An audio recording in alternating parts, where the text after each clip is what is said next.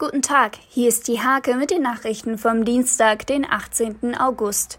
Die 26-jährige Nienburgerin Maja Bujakovic erlitt im Urlaub auf Sizilien plötzlich einen Schlaganfall. Nun liegt sie im künstlichen Koma.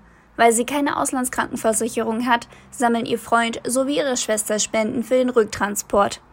Damit im Stolznauer Freibad alles rund läuft, stellt der Förderverein einen Sicherheitsdienst direkt am Eingang. In wechselnder Besetzung achten sie darauf, dass die Besucher die Corona-Regeln einhalten. 54 europäische Sumpfschildkröten sind jetzt am Steinhuder Meer ausgewildert worden und sollen nun für Nachwuchs sorgen. Die Schildkröten gehören der einzigen heimischen Schildkrötenart in freier Natur in Niedersachsen an. Die 17. Nienburger Reitsporttage des RAV Nienburg an der Fürsermühle hatten eine Menge hochklassigen Pferdesport zu bieten. Dafür sorgten vor allem die vielen Gäste aus allen Ecken der Republik und darüber hinaus. Der Steierberger DTM-Pilot René Rast hat am Lausitzring seinen ersten Saisonsieg feiern dürfen. Im Sonntagsrennen setzte er sich denkbar knapp vor Meisterschaftskonkurrent Nico Müller durch. Diese und viele weitere Themen lest ihr in der Hake vom Dienstag oder unter www.diehake.de.